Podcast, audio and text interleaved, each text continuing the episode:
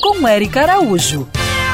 Oi, gente! Os pisos porcelanatos estão cada vez mais presentes nas residências. É elegante, fácil de limpar, mas cuidado! É um piso liso e por isso pode prejudicar os animais, principalmente os maiores, mais obesos ou com problemas articulares, que não conseguem se firmar direito no chão. É como se vivessem numa pista de gelo.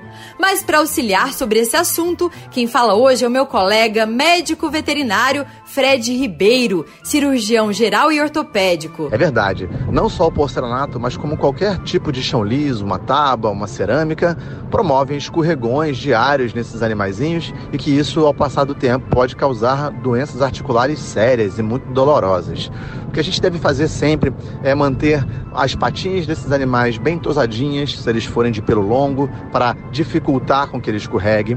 E principalmente, evite brincar com seu animal dentro de casa. Vá para a rua, para uma grama, para uma terra, areia, onde ele tem mais aderência e tem menos chances de se machucar. A segunda dica muito importante é acompanhar o seu animal anualmente no veterinário. Fazer imagens de raio-x podem prevenir muito e, se a doença estiver no começo, a gente consegue um tratamento muito melhor e que vai aumentar muito a longevidade e a vida saudável do seu animal, principalmente quando ele estiver na terceira idade. Dentro de casa, o ideal é ter um piso antiderrapante, mas como solução imediata, pelo menos na área onde o animal mais circula ou onde ele salta do sofá, você pode inserir um piso emborrachado.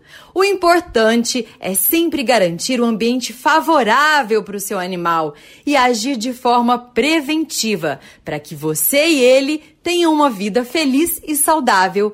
Siga essas pegadas e para saber mais sobre esse assunto, se inscreve no meu canal do YouTube, Érica Bichos. Quer ouvir essa coluna novamente?